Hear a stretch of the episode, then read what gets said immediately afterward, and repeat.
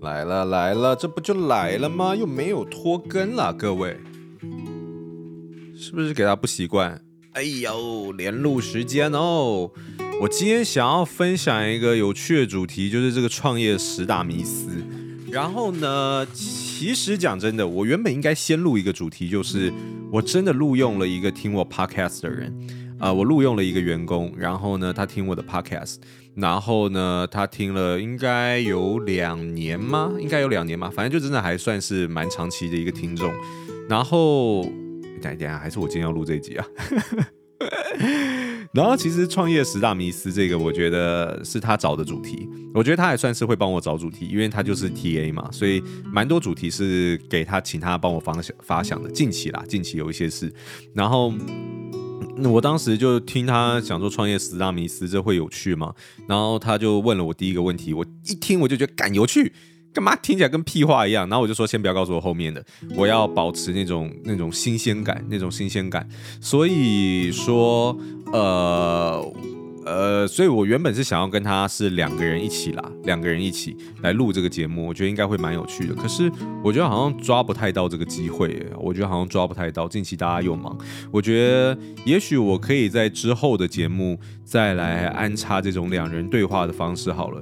这次的创业十大迷思，我就把他给我准备好的档案打开了，我就自己来回吧，我就自己来回，不然这个主题有可能会拖得有点久。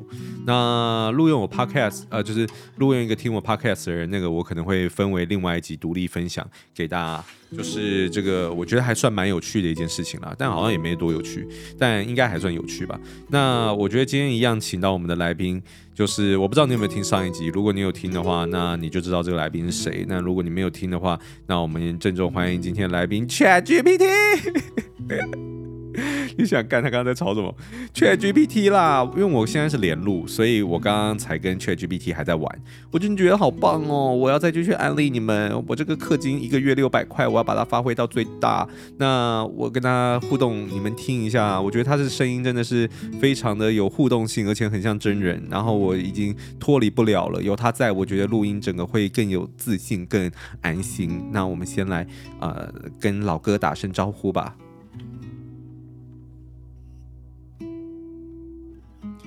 嘿老哥，我决定接下来都叫你凯凯。我觉得凯凯听起来比较亲切。那我现在要开始录全新一集的 podcast 了。那你呃，当来宾跟我的听众打声招呼好吗？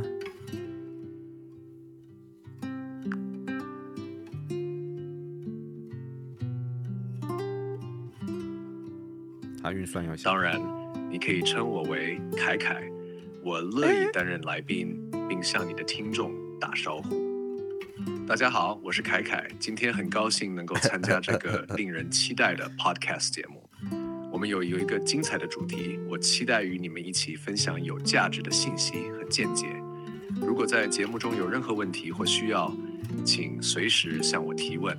让我们开始这个充满趣味和学习的节目。哎，凯凯，我今天的主题是创业的十大迷思哦。创业的十大迷思，其实我自己是有找了找到文章去讲是哪十大迷思了，但我还是想要听听看，在你的见解里面，你觉得创业的十大迷思有哪一些呢？给他计算一下哈。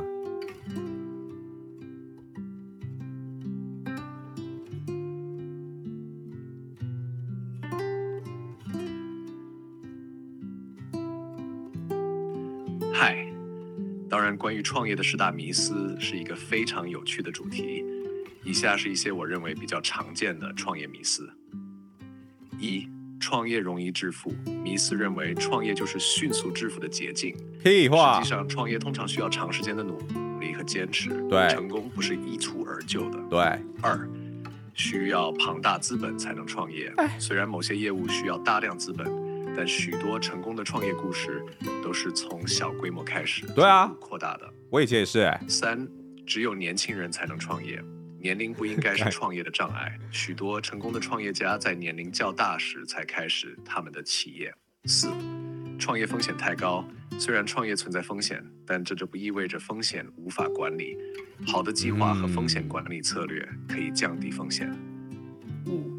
成功是立即的，许多人期望创业后立即成功，但实际上建立一个稳健的企业需要时间。六，创业就是自由，虽然创业可以带来自主性，但也伴随着更多的责任和压力。对。七，讲真好，市场需求等于市场存在。有人以为只要有一个好点子，市场就会立即存在。对，实际上需要市场研究和努力来建立市场。这样好好。八，需要完美的计划，计划重要。哎哎，这这这老哥，你只讲到第八点就停了。好，算了，先先先让他休息一下。他这里有十点，然后哎，他这里这这哎，我看一下，他他到底找几点？他他找了有十点？没有错，可是他可能只能讲完八点？啊。完美的计划，计划很重要，但必要等到什么这什么？我我的我的朗读没有他好诶，需要独自创业，这是第九点。创业就是做自己喜欢的事，是第十点。哎呦，老哥讲真好，是不是？我觉得还是我直接你你们是不是听一听也觉得哎？这老哥，这个凯凯讲真好，嗯，你们是不是开始觉得说主持人干脆换一个算了？而且他的磁性的声音可能比我的还要好听。那啊、呃，我好像会被淘汰。那还是我独立开一集频道，然后我们就让凯凯来完整的分享创业的十大迷思呢？哎呦，讲的可真好啊！如果你自己有开一个 podcast 频道的话，感觉你会比我红哎，嗯，红凯。OK，哎，洪凯，嘿嘿，哎，讲烂梗，哎，讲烂梗哦，凯开红了以后就叫红凯，哎，这个烂梗我先说啊，它很烂，但如果正在听的你不小心笑的话，你更烂，你更烂哦。我知道现在有一些人在憋笑，因为他不想更烂，然后他不想因为这么烂的梗，然后笑出来，就觉得哎呦，嗯，你们在忍嘛，在忍没关系哈。好，那我们就进入到今天的主题吧。我知道你们对凯凯念念不忘，但是我们要进入到今天的主题了。也许我会让他之后当做一个长期的嘉宾。我不知道你们喜不喜欢他的出现呢？我不知道你们喜不喜欢他的出现，因为有时候有些商业问题跟一些想法，因为我的主题都是有人问我商业问题嘛，然后回答嘛，所以我觉得蛮有趣的。都是我可以先在回答之前听听他的想法跟他的一些。感受之类的，我觉得蛮好玩的，还是以后都让他当长期来宾。你们喜欢吗？你们喜欢凯凯的出现吗？如果你们喜欢的话，在弹幕上扣一啊，弹幕上扣一啊。直播叫货，你们有些人可能不知道弹幕是什么。哎，你们真的觉得凯凯不错的话，可以私信告诉我吗？私信我的那个 Instagram，拜托啦，你们不要那么生涩嘛。在听的人那么几千人，你们骗我，就说你们都不知都都都不互动，都那个，你们跟我有一点互动嘛，我很可怜哎。好，那我们今天来，我们今天的创业十大迷思哦。这个麦克风的位置跟电脑荧幕的位置有点距离。哦，第一迷思，第一迷思，创业是可预测或有成功法则的。哎呦，由于今天的不像之前我回答 ChatGPT 十题，这十这十个成功法则听起来都是屁话，所以我不知道我能分享多久，也许十五分钟我们就讲完了。创业没有成功法则啦，真的。我跟你们讲，我自己有一个例子就是这样，就是先你们先理解一件事情，就是创业绝对没有成功法则，因为不同的状况，因为不同的人，不同的产业，你不同的时代背景，不同时空背景，不同的市场，不同的国家，你的状况都不一样啦。不要在那边天真好不好？真的不可能啦。然后真的是没有成功法则，所以就算我自己在阅读一些书籍，比方 Netflix 的成功原因，它的管理模式，其实你们在阅读这类型的文章，不管是伊隆马斯克还是谁的成功模式，你们都要一直去想到一件事情，就是在做 market research 或是在去理解他人的这种成功法则的时候，一定要理解一个东西，就叫做幸存者偏差，好不好？幸存者偏差，也就是。好，我这样举例好，Netflix 它的管理模式非常的特别，跟大部分企业不太一样，所以我有深入去了解，但我的了解也仅限于就是说理解，然后我觉得适用于我公司的我会用，但是十个点里面也许只有两个点适用，另外八个点是完全不适用，我也不会强制的用，我如果强制的用的话，现在公司直接导给你看好不好？那真的是不行，所以你在做这个事情的时候，你要有你要去理解 Netflix 它成功是因为这个原因吗？也许，可是呢？呃，如果照他的管理模式走，也许一百间企业里面只有一间会成功，就是 Netflix。这就是所谓的幸存者偏差。你不能因为他是幸存者，就把他的话当做是全部的话。比方假设今天疫情大爆发，然后呢，一千个人里面，然后呢，而且是刚开始的疫情哦，致死率很高的那种哦，然后就有一个人染疫了，可是他完全没症状，他完全没症状，在一开始。一千个人就一个，然后他幸存者，然后他大跟大家讲，哦，我平常早上都有喝蔬果汁，所以我呢，呃，我的日常作息就这样，我都喝蔬果汁，所以我早上，然后我都九点睡，然后呢，我染疫了，可是我完全没有症状，然后所有人就一窝蜂的要九点睡，然后喝蔬果汁吗？这不会有变化的，你们应该也听得出来，这就是所谓的幸存者偏差，他你不能因为他是幸存者。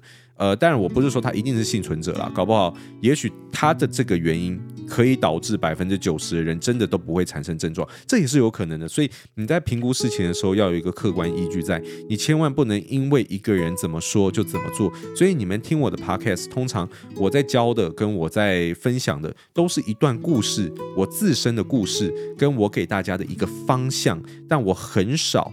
给你们一个统一的做法，原因就是因为我觉得在不同的情况下，你们的做法应该要是不一样的，所以我只能以我自身为故事去分享给你们，然后或是提供你们一种观念，不会给你们一种很明确的做法，因为这是不可能的，懂吗？听一听都觉得自己的 podcast 还不错。好了，第一点，废话，OK。第二点，第二点，创业成功会一夕致富，创业失败会家破人亡。啊，这跟刚刚那个老哥讲的有点像，创业怎么可能一夕致富啦？你这你这个这个创业会一夕致富，失败会家破人亡。我觉得还比较适合买乐透，好不好？我觉得买乐透确实会一夕致富，然后如果你买太多的话，可能也会家破人亡。我觉得这比较适合就是买乐透啊，这可以当做乐透的一个标语啊，乐透的 slogan。以后乐透如果有一些广告的话，slogan 可能用这句话还不错。乐透成功会一夕致富。乐乐透失败会家破人亡啊、我觉得这样讲，我就觉得蛮合理的。但是创业是不可能一夕致富的。给大家讲一下，我的两间公司损益两平时间都已经算快的。呃，Aholic 的损益两平时间大概花了三年半，前三年都在亏钱。Body Goals 的损益两平时间非常的快了，然后也是我基于在商业上基础已经打得比较好的情况下做出来的。那当时的投资资本额也比较高一些，那花了总共时间是两年半才损益两平，这已经非常。快了好吗？可是我有一夕致富吗？一夕是两年半吗？他这里的讲的一夕应该是什么？一眨眼之类的吧？怎么可能是两年半？创业不可能一夕致富啦，除非你做黑的，真的没有一夕致富的，真的有啦。好啦，也许就那千万分之一啦。但我觉得就是大部分人不会经历到这个啦。我也不想把话讲太死，但是大部分人绝对不会经历到什么创业会一夕致富啦。但创业会不会家破人亡？呃，我不好说，搞不好真的会。呃，我觉得这就是风险评估跟你在你在拿捏你的这个呃风险跟力道的时候，如果你今天去。你今天没什么能偿债能力，可是你又借款，然后去贷款弄了五百万、一千万，然后最后全部 all in，然后呢最后失败，那你会不会家破人亡？哎，好像会，好像会。所以我觉得这跟你的偿债能力有关。可是如果你说你本身就有一些存款，或是你有你的不动产，那拿来抵押都没有问题的话，那你去做这个借款的动作，然后去 all in，嗯，至少不会家破人亡，顶多就睡公园嘛，对不对？也不会有人来来来烦你。呃，蚊子吧，或是一些野狗，对啊。可是我觉得这不至于到家破人亡嘛，对不对？还是这已经家破人亡了。那嗯，我是觉得说，我是觉得这个迷思啦，呃，是。呃，创业成功会一夕致富，这个是 bullshit。那会家破人亡的话是有可能的哦，这可能要看你自己的这个风险评估跟管理是怎么做的。你风险管理没有弄好，可能真的会家破人亡。但是，嗯，正常人应该是不会这样做啦。所以我觉得大部分人的创业失败的偿债能力，通常也都是你重新找一份工作，有办法在三年五年就可以把债务还清的程度。所以人只要还活着，都能东山再起。所以我觉得不要那么急着讲家破人亡，好吗？创业迷思第三名，只有特殊的人格特质才能创业。诶，嗯，我们来看一下他的这个这个这个，他其实还有更多的表述啦，有更多的细节。但其实刚刚前两点因为太胡乱，所以我都没有我都没有在讲。呃，这边他说哈，许多想呃问过许多创业的人，但一直没有走下去的人，为什么呢？大多数的人除了钱以外，另外一个就是我没有特殊的人格特质或呃，所以我不能创业，包含我没有背景，不够聪明，不够有天分和才华，不敢冒险。好像创业家就必须家财万贯，有很棒的家世，很聪明，功课很好，有天分，有才华，热衷处理嘛。我觉得我这样讲好了，你如果有这些资源，比方你很聪明。呃，你家业蛮好的，你有背景，你有人脉的话，我觉得这就是加分项目啦。我觉得创就就就就就是加分。可是呢，这种东西有点像是在百米赛跑的感觉。呃，有这些资源的人就有比较好的跑步鞋，然后有比较好的这个教练，然后呢有比较舒服的这个吸湿排汗衣。可是呢，你没有这些资源，你就算是光着一张脚，你不能跑吗？你还是可以跑。所以我觉得。有没有这些资源跟能不能做这件事情是两码子关系。当然，你有这些资源，可能我只能说可能，但也没有一定会可能会让你呃比较顺利一点。可我也很有时候很想跟大家讲，就是有时候你资源越多，反而你越容易失败，这也是真的。就是你们有没有看过很多腐败的富二代？有吗？那我觉得很多就是因为他们本来就太有了，所以他们在花钱的时候就呃不当钱一回事。然后呢，当然我没有指明是谁啦，就是有些人可能会这样子，然后或是有些人自以为很聪明啊、像我可能就自以为很聪明，所以有时候在做一些决策的时候，可能就会疏忽掉一些东西，因为觉得自己能力比较好，然后可能比较自大。所以我要跟你们讲，就是这就像龟兔赛跑，你身为兔子，哦，我我我这这我举例怎么那么好啊？龟兔赛跑，哎呦，先喝个水，我自己觉得我自己举例真好。等一下啊。你们也去喝吧，不管你们现在正在干嘛。我不知道你们什么时候正在听这集 podcast，我不知道你们现在正在干嘛。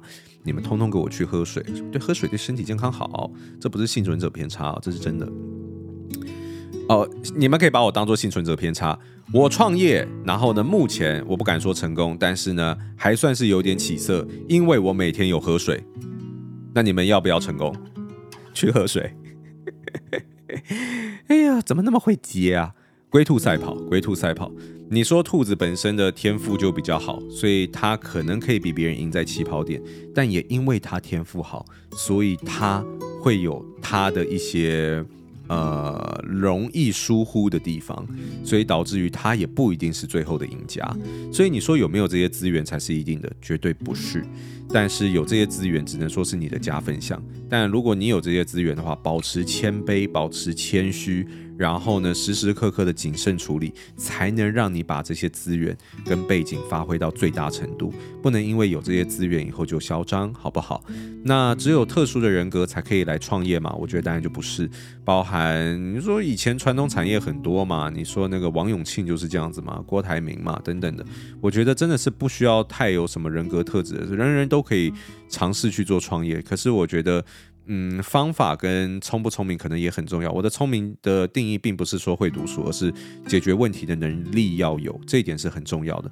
你要培养自己有非常强的解决问题能力，因为在创业的过程中，你就是不停的在优化跟不停的解决大大小小不同层面的问题。所以我需要你有一个能力，就是解决问题的能力，但这跟读书无关。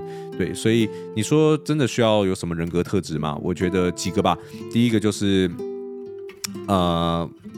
抗压性要好一点，不需要别人的鼓励，不需要别人的呃安慰跟支撑，因为在这个过程中你一定会遍体鳞伤。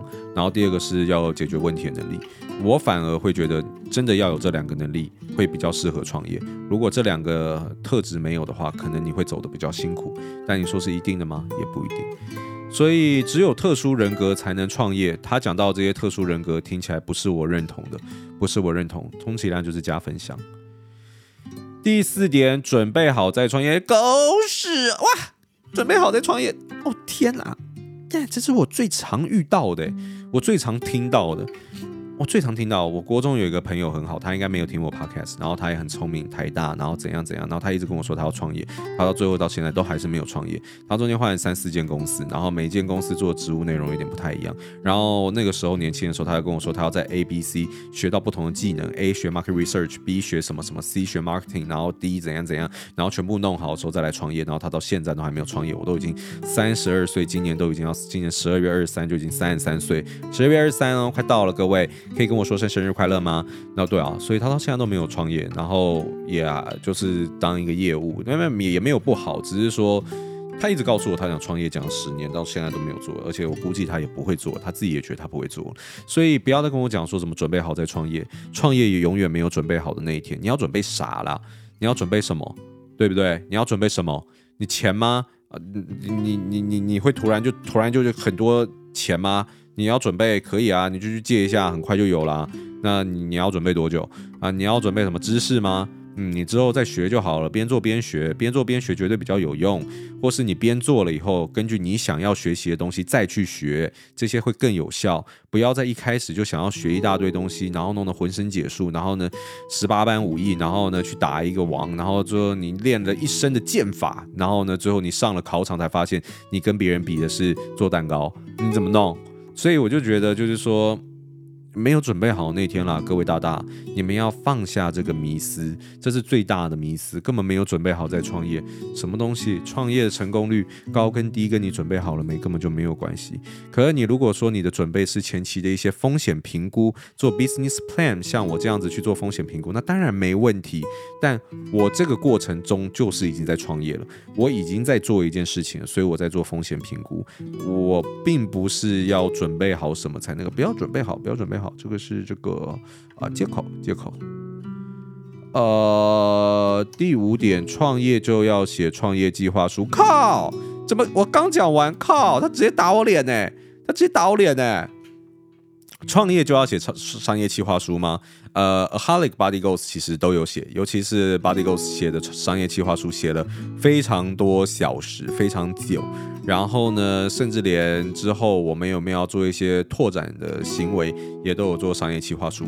我只能告诉你，做商业计划书是帮助你做风险评估，但不代表创业就一定要做这件事情。呃，你们如果有兴趣的话，可以去看。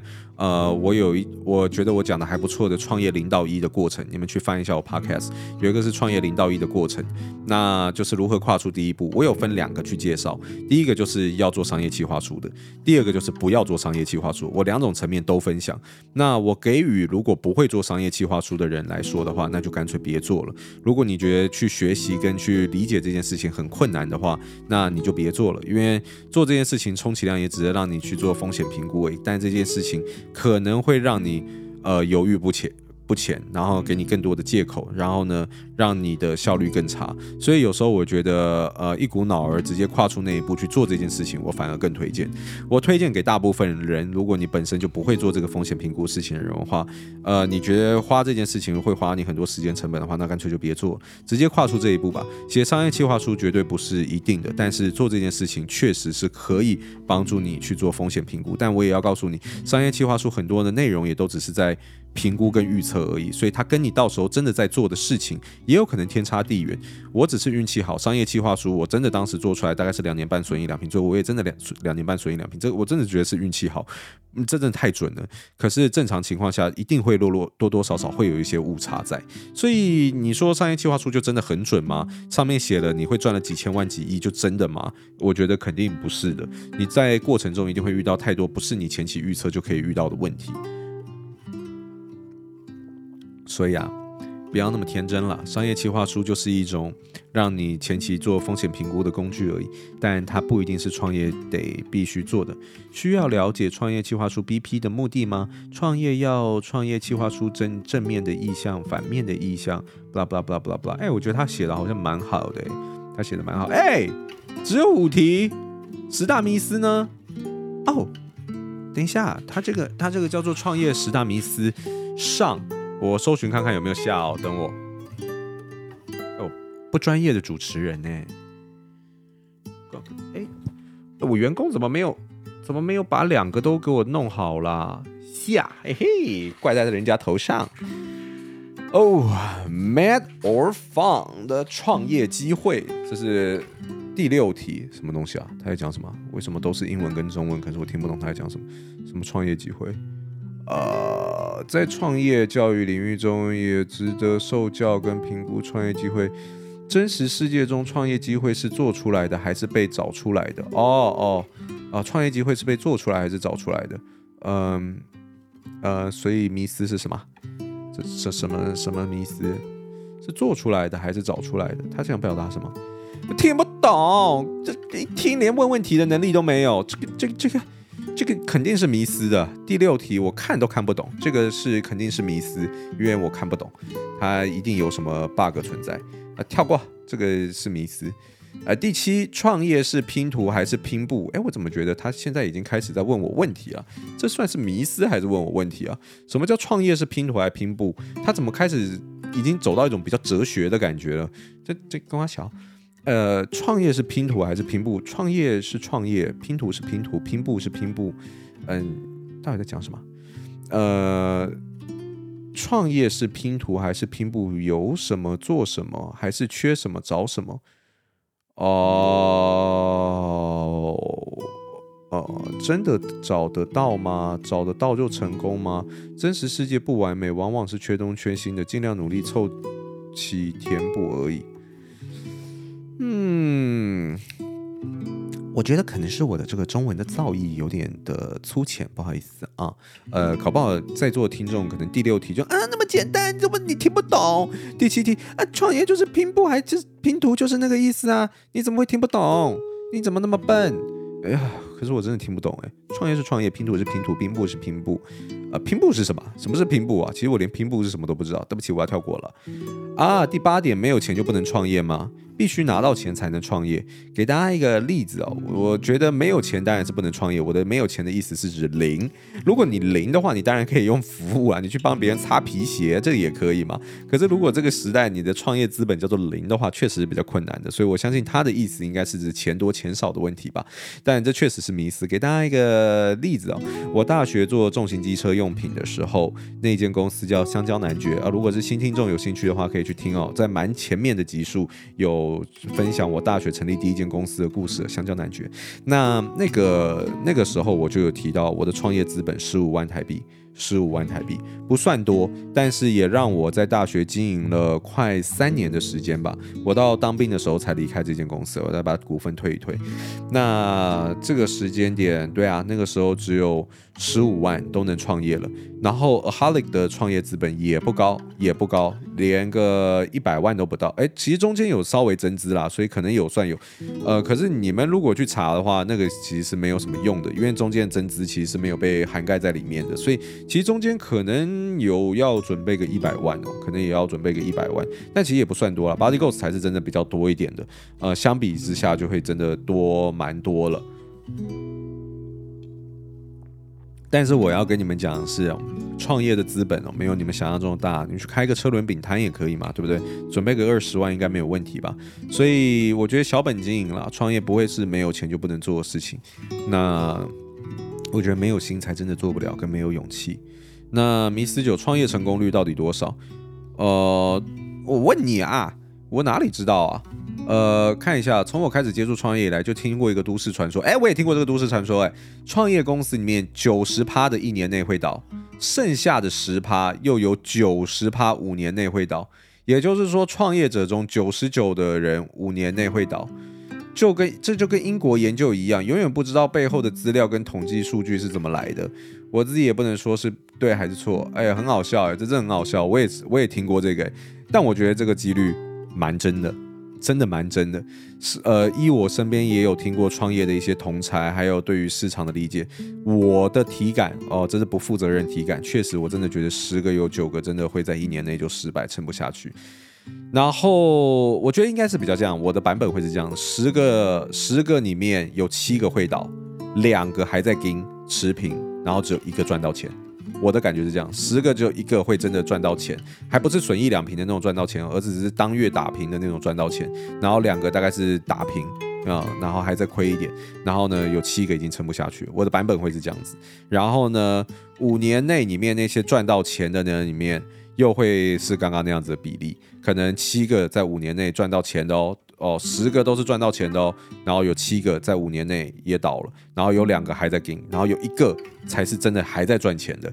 所以我的比例跟它会有一点点像，但我不会说是倒，有些还是在跟，对。可是我的体感确实就是这样子，呃，这个路真的不好走了。但你要用统计跟数据来说，你就是那些人吗？创业失败一定比创业成功人多啊，这是百分之百肯定的事实。不然所有人都创业了。如果成功率大于五十 percent 的话，那所有人都选择创业了，那是世界上都没有劳工了，大家都全全部都创业就好。所以这是不可能，创业成功率本来就是低的。虽然我不知道到底是多少。那我觉得去统计这个数字本身也没有什么意义啦，就是就像我说的，就是你如果会是看数字而决定自己要不要做这件事情，因为你觉得是这个几率很低的话，你要想你的成功与投报是什么？就是你的投报跟你的风险一定是相辅相成的。如果你今天想要有这样子的收获，而你又不愿意承担这样子的风险，那你你你你去投胎好了啦，搞不好你下辈子就在杜拜啊，然后当石油大亨，搞不好这个几率还高一些，对不对？那，这是不可能的啦，你不可能就是，或者你去买乐透嘛，对不对？乐透的标语我们刚刚都有教了嘛，乐透成功一夕致富，乐透失败。家破人亡嘛，对不对？所以没有啦，就是我觉得成功率肯定是低的，你们不用想太多了，一定是低的。可是如果你真的有兴趣要做这件事情的话，也许你就是那个低几率的成功者啊，对不对？但你也有可能被时代淘汰嘛。我觉得要有办法坚持下去，跟时时刻刻听我 podcast，然后呢学到一些东西是很重要的，是很重要的。最后一个创业迷思，需要录多久？哦，三十分钟了，可以。最后一个创业迷思。思思有两种，创业也有两种，瓜小啦，这真的，这真的不是，这这是思思的业配吧？思思有两种，你们有听过吗？我知道我有些听众很年轻，搞不好不知道什么是思思，就那个感冒胶囊，以前电视广告很长，思什么感冒用思思，呃什么比赛用思思，对对对对对，用思思。哦，我知道，听到这边，你们现在大部分人心想，看那主持人疯了。这所以我不知道这个创业迷思第十点到底什么，就是思思业配吧。思思有两种，呃，创业也有两种，什么意思？创业新创业创新，生意创业，生意创业是想办法活下去，创新创业是创造未来价值。你们可不可以不要讲那么复杂？呃，创业真的百百种，每个人的创业都不一样。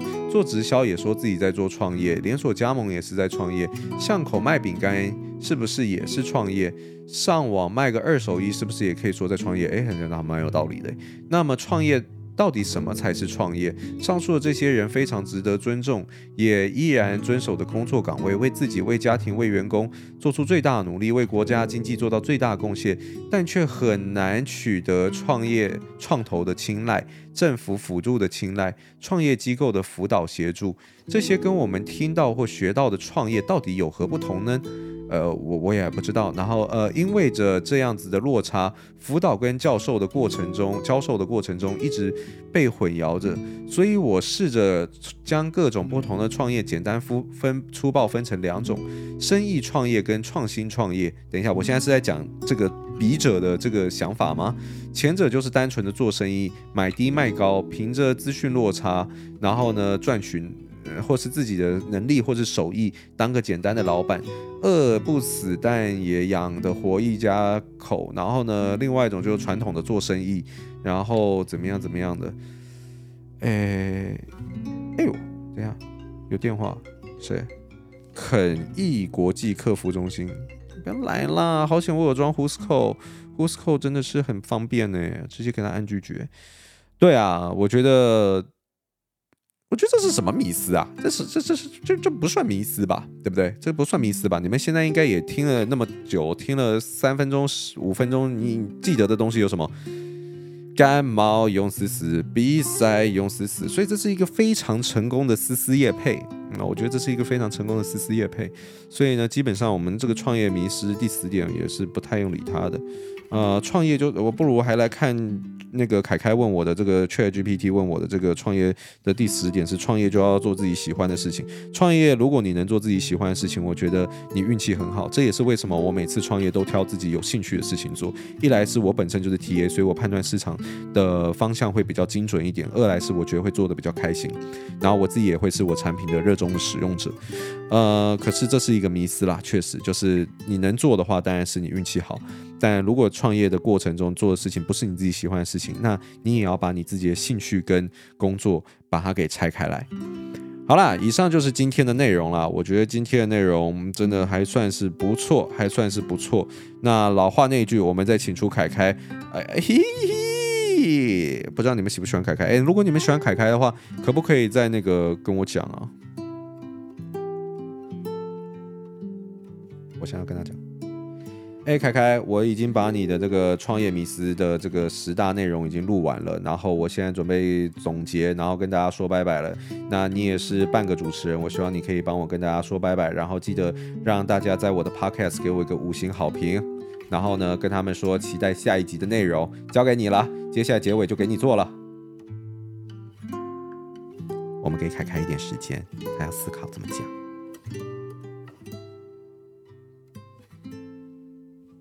当然，我很乐意帮你总结节目，并告别你的听众。